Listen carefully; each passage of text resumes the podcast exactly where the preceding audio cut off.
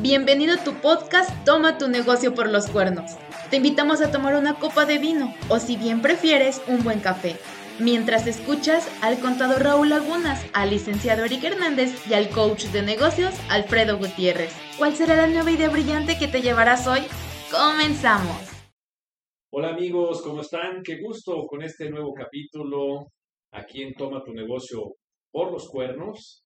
Eh, presentarte a nuestro invitado estelar el día de hoy, al licenciado Alejandro Mesa, que es director de soluciones de industria para Microsoft en Latinoamérica y que además tenemos el gusto de ya de años atrás coincidir aquí, Raúl, un servidor y bueno, ahora coincidiendo también con Eric. Entonces empiezo saludando, licenciado Eric, bienvenido. ¿Qué tal, Freddy? ¿Qué tal a todos? Buen día. Un gusto estar nuevamente en esta, ya no sé si cuarta, quinta, octava temporada, pero creo que vamos bien. Contador, ¿Qué tal a todos? ¿Cómo están? Eddie, buenas tardes. Alejandro, un gusto, un placer. Bienvenidos a los dos y Alejandro, para nosotros también es un gusto que nos acompañes hoy en este tema que seguramente con toda tu trayectoria y experiencia va a ser algo que nos va a quedar corto el tiempo para hablar sobre la inteligencia artificial, cómo darle la bienvenida a los negocios, cómo aprovechar esto como una oportunidad y pues, cuáles son los riesgos y amenazas que pudiera haber de querer ignorar o no poner atención a este tema. A mí me gustaría, Alejandro, empezar con preguntarte algo. ¿Cuál es tu visión de lo que debemos de hacer en México? Empresas medianas, pequeñas, estoy seguro que empresas más grandes, bueno, aseguro algo que no estoy completamente, ¿verdad? Es una inferencia. El, el, las empresas grandes supongo que están más subidas a este barco ya, que es la inteligencia artificial y la tecnología en los negocios. Pero, ¿cómo ves tú qué deberíamos estar haciendo como empresas pymes en México para aprovechar esta oportunidad? Y a lo mejor, ¿cómo evalúas o cómo ves tú si realmente lo estamos viendo pasar de lejos o estamos aprovechando la oportunidad? Bienvenido, Alejandro. Bueno, pues primero que nada, gracias por invitarme. Buena tarde. Eh, y, y, pues eh, un placer estar con ustedes, ¿no? Platicar de, de, este tema que hoy en día es un tema que se escucha en todos lados, ¿no? Y que no nada más en organizaciones grandes y, se está eh, en, boca de todos, sino también en, las personas de a pie, cualquiera que escuche un podcast, cualquiera que escucha un video, cualquiera que siga un youtuber ha visto este tema, ¿no? Este, y está en todos lados la inteligencia artificial y cada día más democratizada, ¿no? Y, y bueno, el tema de, cómo está la inteligencia artificial en las pymes o en las pequeñas medianas empresas en México, pues la realidad es que a lo mejor no tan adoptada como como se pensaba o como las empresas globales o transnacionales lo están haciendo, ¿no? Eh, no conozco tanto el mercado de pymes, pero, pero la verdad es que si en las empresas transnacionales está siendo un reto implementarlo, pues me imagino que para las empresas pequeñas y medianas todavía es más reto, ¿no? Ahora, ¿qué pienso yo? Pues que, que hay mucho hype, desde hace mucho tiempo hay temas de inteligencia artificial, al final del día todo está basado en matemáticas, en modelos estadísticos, etcétera. Lo que, lo que hoy sucede es que hay un nuevo tipo de inteligencia artificial, ¿no? Que es el tema generativo y que ha resatado un boom y que ha exponenciado tanto la adopción como la generación de aplicaciones, sitios web que tienen herramientas o características de inteligencia artificial que cualquiera puede usar, ¿no? Lo que creo que está pasando hoy es una democratización tremenda de la tecnología y bueno, mi perspectiva es que, que quien la tome ahora va a tener una ventaja competitiva y un diferenciador en el mercado tremendo, ¿no? Este, yo creo que quien no se suba ahorita, después, cuando sea un commodity el tema de la inteligencia artificial, pues ya no va, habrá esa, ese margen de maniobra para, para diferenciarse tanto, ¿no? Y de repente no es tan complicado. Hay, como les decía, ahora muchas herramientas, muchos websites que, que te ponen de una manera muy fácil y muy accesible este, la tecnología. Y, yo creo que más que la tecnología que hoy sabemos está disponible, lo más importante es que la gente tenga claridad en qué lo puede usar, ¿no? Y que tenga claridad y conozca su negocio, porque el caso de uso que pongas en la mesa va a determinar realmente cuál es el valor que le estás trayendo a la compañía como outcome o como, o como resultado de valor realmente, ¿no? Entonces, este, creo que es un tema de, de que se decidan a usarlo y, y, de que pues no le tengan miedo, ¿no? Y aprovechen esta ola de, de, este hype que hay de democratización para adoptar más tecnología, ¿no? A mí me gustaría que nos apoyaras, así como, como en las clases de preparatoria, como decía Aristóteles, pues definir primero qué es la inteligencia artificial, ¿no? Digo, los que empezamos con la, con la computadora de niños, nos acordamos de los primeros juegos de ajedrez que juegas contra la computadora. Ahí ya empieza a haber inteligencia artificial o empieza a haber inteligencia artificial cuando un algoritmo eh, sabe cuáles son tus preferencias o empieza a sugerirte eh, cosas en base a tus búsquedas. ¿Cómo, ¿Cómo distinguimos lo que sería una tecnología de la información, llamémosle primaria, y cuándo ya es inteligencia artificial? Sí, e, e, el concepto en realidad es viejo, ¿no? Viene por ahí de los 1950, ¿no? Cuando Marvin Minsky y todo el grupo de, Dartmouth se reúne en la Universidad de Dartmouth y empiezan con todo el manifiesto del tema de inteligencia artificial y qué se va a considerar inteligencia artificial, qué no, etcétera. Todo esto está muy basado en, modelos matemáticos, modelos estadísticos, ¿no? Y, y, bueno, al final del día, inteligencia artificial es otra cosa que la intención de que las computadoras repliquen la manera en que funciona el cerebro humano. O sea, así de simple, llano y sencillo, ¿no? Y, efectivamente, a lo largo de, de, de, los últimos años, bueno, desde los 1950, pues empezó a trabajar este, con lenguajes de programación, eh, Fortran, Lisp, etcétera, a desarrollar ciertas rutinas donde aparentemente la computadora basado en árboles de decisión, basado en una base de datos grande de conocimiento que tenían, pues respondía o atacaba ciertos problemas o ciertas este, eh, situaciones que se le planteaban, ¿no? Pero, pero todo se reducía realmente a procesamiento, ¿no? Y fueron generando a lo largo del tiempo, pues algunas otras, otros tipos de esta inteligencia artificial, las redes neuronales, ¿no? Que, que al final del día se les llama así porque, pues, tratan de simular la manera en que está conectado físicamente el cerebro, generando este, conexiones entre las diferentes neuronas, las dendritas, la transmisión de datos, etcétera. Pero no es que sean como neuronas al final del día, simplemente que, que van generando eh, inferencias a partir del conocimiento que van teniendo disponible, pero no, no hay un proceso, proceso de conocimiento, no hay un proceso de raciocinio, simplemente es un proceso de decisiones, ¿no? Después empieza a surgir todo el tema de aprendizaje máquina, ¿no? Que ahí ya, pues mediante algoritmos matemáticos, estadísticos, empiezas tú basado en, datos históricos típicamente, pues a hacer cierto análisis y a correr miles de veces un programa para obtener un resultado y entender qué pasa si mueves una variable y cómo sale el resultado cambiado, etcétera, ¿no? Pero, pero bueno, esto sigue siendo totalmente operaciones aritméticas que, que, entregan un resultado y que analizan datos típicamente históricos, ¿no? Toda la analítica descriptiva está basada en datos históricos, ¿no? Y después viene, pues, el, entrenamiento ya del aprendizaje máquina supervisado, no supervisado, etcétera, hasta lo que hoy conocemos que en enero o diciembre fue un boom, que, que, es todo el tema de este, inteligencia artificial generativa, ¿no? Que lo que permite realmente hacer es a partir de información inyectada y, que se encuentre en un repositorio, pues generar contenido, ¿no? Y puede generar imágenes, y puede generar voz, y puede generar eh, textos, etcétera. O sea, ese es el gran, el gran diferencial, pero, pero por supuesto que todo lo que hizo OpenAI con, con, con GPT y ChatGPT, etcétera, pues involucra un, un, barrido de conocimiento que está en algún lugar, ¿no? Y para que me pueda entregar lo que me está entregando, ¿no?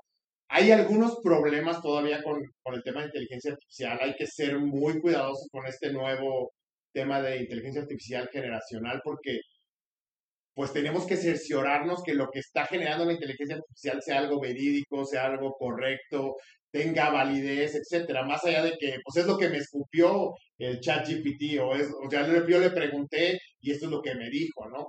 Grandes avances hay con el tema de reconocimiento del lenguaje natural, por ejemplo, ¿no? Es decir, que tú contextualmente le puedas decir a la máquina, genera un programa que procese las facturas y, y, y, haga la dispersión para pagarle a todos los proveedores dentro de la compañía, pues claro que se puede hacer y hoy se puede hacer. Pero bueno, si alguien no está revisando que lo que está puesto ahí en el programa sean realmente todos los pasos del proceso y todos los temas regulatorios que se tienen que seguir, pues bueno, este, el programa puede servir, pero puede estar destinado a fallar. Entonces, eso tenemos que considerarlo. Nos va a ayudar muchísimo, ¿no? Esto se habla de repente que llega a, a reemplazar al ser humano, pero no es cierto. Lo que tenemos que hacer es abrazar esta tecnología como un mecanismo de exponenciar nuestra productividad y nuestras capacidades, en lugar de verlo como algo que nos va a quitar trabajo. Hace poco, Alejandro, este, Harari, Yuval Harari decía que, uno, de, uno de los problemas con, con la inteligencia artificial era que mucha gente podía pasar a ser como irrelevante. Es decir, si yo lo que hago, una máquina lo va a hacer mejor, sin cansarse, más barato, me quedo sin trabajo. Luego entonces, eh, para yo poder aprender una cosa nueva en el mundo que viene, no tendré el tiempo suficiente para como persona aprenderlo. Luego entonces corremos el riesgo, según él, de pasar a ser como, como- como gente que no va a tener chamba y, pues insisto, la irrelevancia. Ahí toma, toma en cuenta el tema de que, bueno, a lo mejor tendremos que empezar a pensar en una pensión universal que el gobierno tenga que dar y demás. La pregunta que yo te diría es, ¿qué consecuencias sociales, económicas, vislumbras que vienen por esta nueva ola de la inteligencia? Bueno, y, y no es el único autor que propone eso, ¿no? Está este señor Oppenheimer que habla en su libro de Sabes y que pueda todo este tema, ¿no? Y, y también hay, hay agendas políticas ya de hace años, Raúl, que, que hablan del tema este de la pensión universal y de, y de la sustitución de trabajos. A ver, durante todos los ciclos, o al menos durante todas las revoluciones industriales documentadas, siempre ha habido este temor, ¿no? Recordemos cuando James Watt en 1676 saca la, la máquina de vapor. Y, y- y- curioso, ¿no? Y la mide en caballos de fuerza, porque lo que empieza a reemplazar son a los caballos del arado, ¿no? Que estaban ahí, por ejemplo, ¿no? Es decir, cuántos caballos, la yunta, el molino, etcétera, ¿no? Entonces, es bien interesante cómo durante toda la historia siempre ha habido ese tema de me va, me va a quitar el trabajo, van a sustituir el trabajo, pero, pero la realidad es que lo que ha pasado más bien es que las profesiones han cambiado, ¿no? Y eso tampoco es tan nuevo. Hoy hay, hoy estamos grabando un podcast, ¿no? Hoy hay gente que vive de hacer videos en YouTube para explicarte cosas y hay gente que vive y vive bien, ¿no? O sea, de eso. Hoy puedes estudiar una carrera en YouTube sin tener un título universitario. O sea, las cosas han cambiado. El gran tema, yo creo que más que nada el impacto social que puede tener es pues que sigamos en la ignorancia y que no nos preparemos y nos documentemos, ¿no? Nos eduquemos. Y ni siquiera estoy hablando de una educación formal, sino de una, educa- de una educación práctica y contextual en la que sepamos cómo aplicar el conocimiento o la que sepamos cómo aplicar las herramientas que la tecnología nos pone a la mano. Claro, no es fácil, no todos tienen acceso a la educación. Bueno, hoy prácticamente cualquier mexicano tiene acceso a un smartphone, ¿no? Somos 130 millones y hay 90 o 95 millones de smartphones, ¿no? Y seguramente los niños más pequeños no tienen, o algo, pero, pero ya ni siquiera estamos hablando de que todas las comunidades marginadas no tienen acceso al smartphone, ¿no? Entonces, yo creo que es un tema de aplicación, educación y contextualización de la tecnología a la realidad de cada quien. Ahora, eventualmente pueden darse esos escenarios, pues sí, si no cambiamos nuestra configuración de cabeza, nuestro mindset a, a siempre aprender cosas nuevas, a reinventarnos, a que se nos quite el tema de con solamente estudiar la universidad, este, vamos a estar hechos y no reaprendemos consistentemente y no nos forzamos a participar en esos dados donde la tecnología va a ser más efectiva que el humano, porque si a mí me preguntas, pues yo sí quiero, yo sí creo que hay máquinas que son mejores que el humano para ensamblar piezas de fierros, porque tienen precisión milimétrica, ¿no? Por el tema del ensamblado de los coches, y hay muchas plantas que están totalmente robotizadas. O sea, yo, eh, eh, las máquinas no tienen criterio, entonces, pues hay que ponerle mil gramos de algo y ponen mil gramos de algo. Pues son, son cosas que, que hacen mejor la máquina que típicamente nosotros, pero, pero entonces, ¿qué estamos haciendo para cultivar nuestra creatividad y trabajar más en un área donde las máquinas no van a poder trabajar? Las máquinas no son creativas por naturaleza, hacen lo que nosotros les decimos que hagan. ¿no? Entonces, hay un tema de, de disrupción muy fuerte y un tema en el que tenemos que cambiar la manera en que percibimos las cosas. Y Alejandro, a mí me gustaría preguntarte, tú desde tu posición, desde tu puesto, ¿qué estás viendo de qué se mueve en Microsoft? ¿Qué dice Microsoft sobre todo esto? Ya obviamente ya lanzó Microsoft su propia versión para competir al ChatGPT. Y este y a nivel, hoy te hiciste un comentario interesante, a nivel transnacionales, hay algo que están haciendo para adoptar la inteligencia artificial dentro de los negocios. Este, ¿Qué ves tú que sucede dentro de Microsoft que pueda ser ejemplo para las pymes? Pues mira, desde hace algunos años Microsoft se viene transformando tremendamente desde el interior, ¿no? O sea, desde las entrañas, desde los modelos de vender, vendíamos licencias, pasamos a ser una compañía de nube y nos transformamos. Somos la única compañía que ha hecho esa transformación y seguimos entre el top 5 de las Big Tech, ¿no? Y, te hablo que las otras nacieron en nube y son nube y eso siempre han hecho y nosotros nos tocó transformarnos, ¿no? Y creo que parte de lo que ha hecho Microsoft muy bien es emplear su tecnología para sus procesos internos, ¿no? Y en Microsoft ya tenemos algunos años utilizando mucha inteligencia artificial, muchas con el fin de optimizar, de obtener mejores predicciones, de ser mucho más eficientes, de entender mejor a nuestros clientes, ¿no? Y de darles, pues, lo mejor de los dos mundos, tanto el mundo tecnológico como el mundo de la aplicación de las soluciones tecnológicas a sus trabajos, ¿no? Entonces, creo que eso Microsoft lo ha hecho muy bien y ha buscado entender al cliente de mejor manera, ¿no?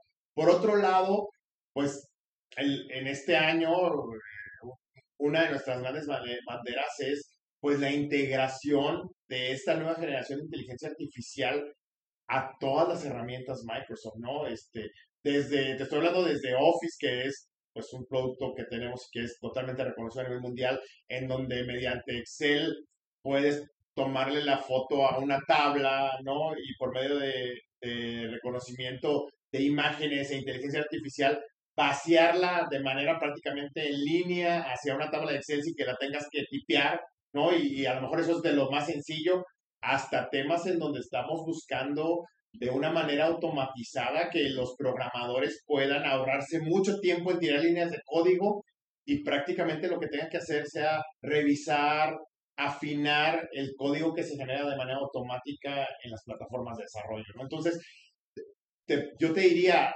de, desde una visión holística y de 360 grados estamos buscando rodear a que la tecnología empodere a las personas mediante el uso de herramientas y que puedan lograr lo que se propongan igual a los, a los negocios. Alex, a mí me gustaría que nos comentaras desde tu óptica, eh, hace un momento hiciste la mención, eh, cómo hoy las empresas pueden apoyarse, o sea, con ejemplos más prácticos, ¿no? De, de, a ver, puedo meter, mencionabas hace rato, a un control de inventarios o a lo mejor una campaña de marketing, no lo sé. ¿Cómo lo podrían eh, implementar hoy las empresas que ya están operando pero también para aquellos que van a empezar un negocio, que van a emprender, ¿cómo podrían entrar al negocio de la inteligencia artificial? Sin necesariamente estar programando o estar diseñando, son cosas de, un nivel altísimo de complejidad, ¿no? Pero aprovecharse y entrar en ese, en ese mercado, subirse al, tren, ahora que es un tema eh, en boca de todos. Sí, Eric, tienes toda la razón. Y, y, y, poco a poco ha dejado de ser tan complicado como, como era anteriormente, ¿no? Y parte de lo que está pasando ahorita es te digo, esta liberación masiva de herramientas que prácticamente te pueden servir para cualquier fin. ¿Qué escenarios prácticos? Va a depender mucho del giro del negocio, ¿no? Pero, por ejemplo, cuando hablas de sector energético, pues hablas de casos de uso de, imagínate, reconocimiento de imágenes del lecho marino para hacer análisis de rutas de los ductos a través del mar, por ejemplo, para la transmisión de gas o de, de petróleo crudo, por ejemplo, ¿no? Cuando hablas, por ejemplo, de de, salud, ¿no? Imagínate lo que se puede hacer ahora con, con algoritmos y herramientas que permitan determinar propensidad a enfermedades crónico-degenerativas, ¿no? En México que nos pega tanto esto, diabetes, eh, cáncer, etcétera, ¿no? Imagínate ahora lo que se logró con las vacunas de, del COVID, que, que, con el, que con el tema de ARN mensajero y todo esto fueron desarrolladas en, con simulaciones millones de veces este, que permiten que sea mucho más rápida la generación de una vacuna, ¿no? Ahora, imagínatelo en un negocio a lo mejor no tan grande. Oye, pues, ¿cómo hago en base a mis ventas históricas?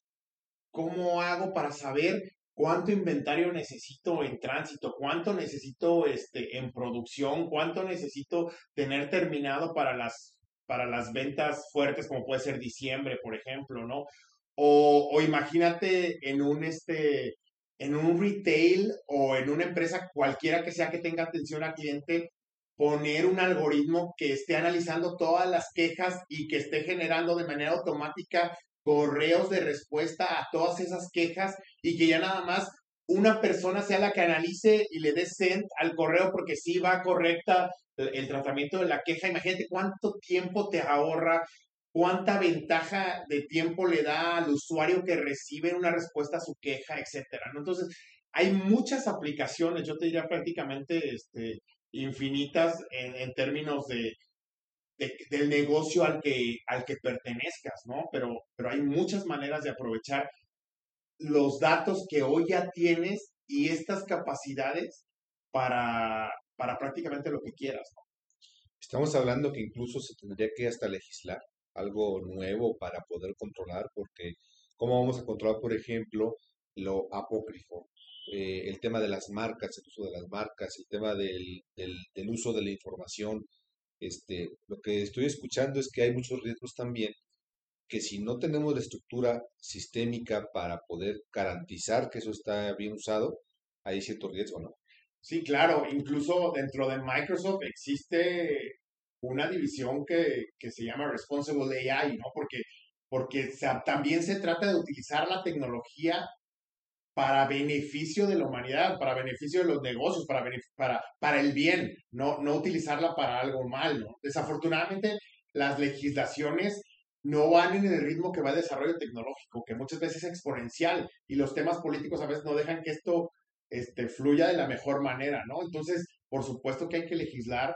Es bien importante que entendamos que algunas cosas no necesariamente están legisladas en cada país, o sea, eso va a depender mucho de las geografías, de, del tipo de giro que tengas, de, pues de los reguladores locales, ¿no? Una aseguradora que está sujeta a regulaciones locales, el sistema financiero que está muy regulado, ¿no? El sistema energético que en algunos lados depende directamente del gobierno, en otros no. O sea, va a depender mucho del ecosistema industrial que se tenga o del ecosistema empresarial que se tenga dentro de, de, los negocios para el tema de riesgos que haya y de el gobierno y su rapidez para legislar, legislar. Por ejemplo, en América Latina tal vez Chile sea de los países más avanzados en estos términos, ¿no? Y México se tiene que poner las pilas.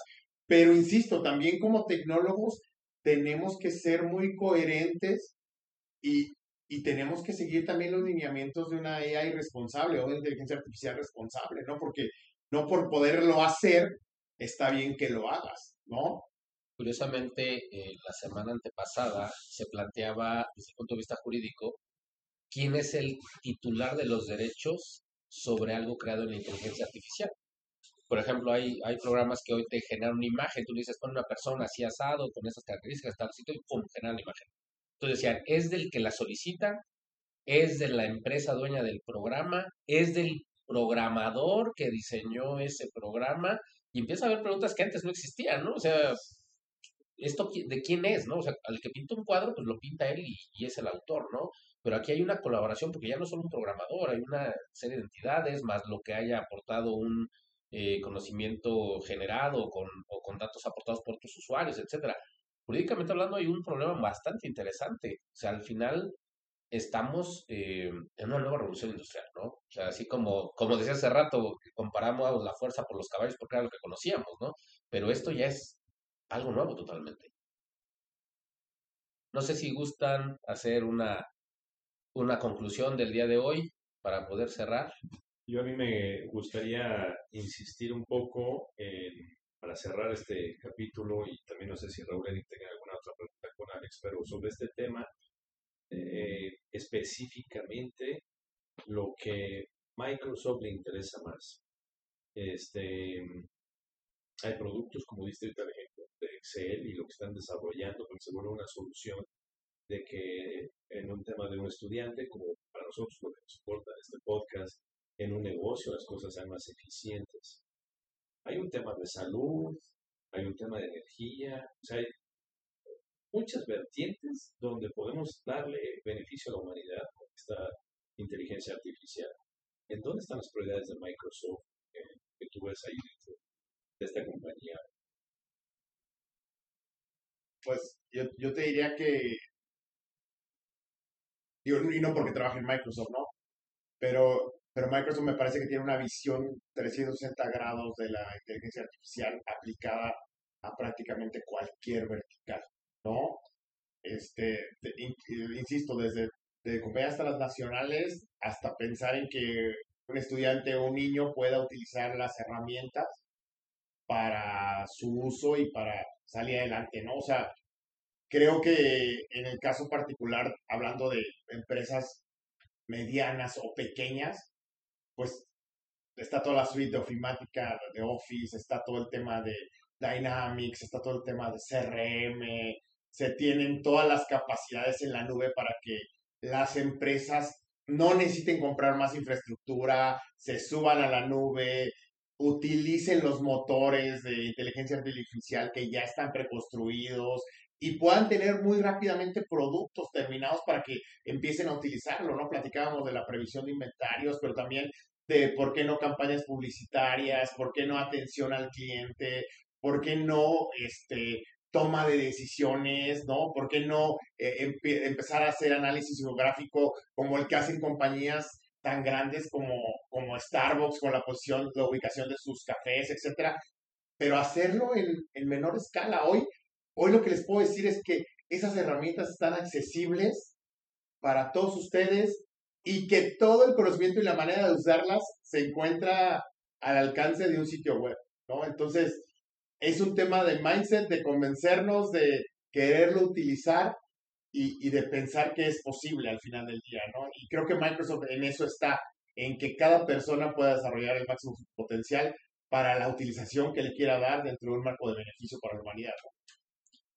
Me quedo con la idea, Alejandro, de que estamos presenciando, como bien decía Eric, la siguiente revolución industrial y me parece que cada generación tiene su reto estamos nosotros ahorita siendo testigos y protagonistas, creo yo, de una de las más grandes que se ha dado, me parece, en los últimos años. Creo que sería cuestión, como bien dices, de cambiar la mentalidad, de asumir, de acoger esa nueva tecnología y aprovechar eh, los campos que se están abriendo, subirnos a la ola. Muchas gracias. Coincido mucho con lo que nos comentas Alejandro y la invitación sería para todos los que nos escuchan pues conocer, experimentar, no puedes hablar de lo que no conoces y después eh, nos quejamos de que nos quedamos atrás. Eh, recuerdo mucho la historia de Henry Ford cuando habla de por qué hace el modelo T, ¿no? dice, yo hice lo que yo pensé. Si le hubiera preguntado a la gente, me hubieran pedido caballos que corrieran más rápido. Entonces, esto es olvidarnos de lo que veníamos haciendo, vaciar la jarra y volverla a llenar con lo que hay, ¿no? Experimentar, conocer, probar. Yo les comparto particularmente, llegó una vez eh, a la oficina, quizás un mes, dos meses, un cliente y me dice, le pedí este contrato a ChatGPT, me hizo esto, quiero que me lo revises. Lo revisé y no había un solo detalle en el contrato. Es impresionante la evolución de la tecnología y, lo que nos queda es conocerla, aprovecharla y, seguir adelante, ¿no? En vez de quedarnos con esa visión como negativa de, de quitan trabajo. Y esa sería mi conclusión. Sí, yo también me sumo a esa conclusión. El tema es, tenemos aquí dos opciones, o tenerle miedo y encontrar información, porque así como el ChatGPT funciona como un algoritmo, le vayas pidiendo, le vayas creando información, te vaya a arrojar. También ya desde antes la tecnología en el internet, en el celular estás hablando y el celular está captando cosas y te va a dar información de acuerdo Entonces nosotros en nuestro cerebro hoy tenemos la oportunidad de qué queremos alimentar nuestra información de miedo, de todo el riesgo que genera eso, o de sumarnos en encontrar la oportunidad para que esto sea para nosotros un cambio de mindset y una oportunidad de sumarnos a una gran oleada, ¿no? Siempre me he preguntado si viviera en esta época Rockefeller, este, Carnegie, que eran los grandes millonarios de principios del siglo pasado, si vieran las herramientas que hoy tenemos para hacer negocios, ¿qué no harían también ellos? ¿Qué no harían hoy con estas posibilidades? Alejandro, muchísimas gracias hombre, gracias a ustedes. Y sí, a, tener el miedo que motiva a cambiar, no el miedo que paraliza, ¿no? Gracias. Esperamos que hayas disfrutado de este capítulo. Síguenos en nuestras redes sociales y envíanos tus comentarios.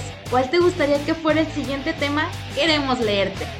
Te esperamos en nuestro próximo capítulo de Toma tu negocio por los cuernos. Las opiniones y comentarios aquí vertidos por los participantes no representan las de las empresas en las que colaboran ni sustituyen una asesoría especializada.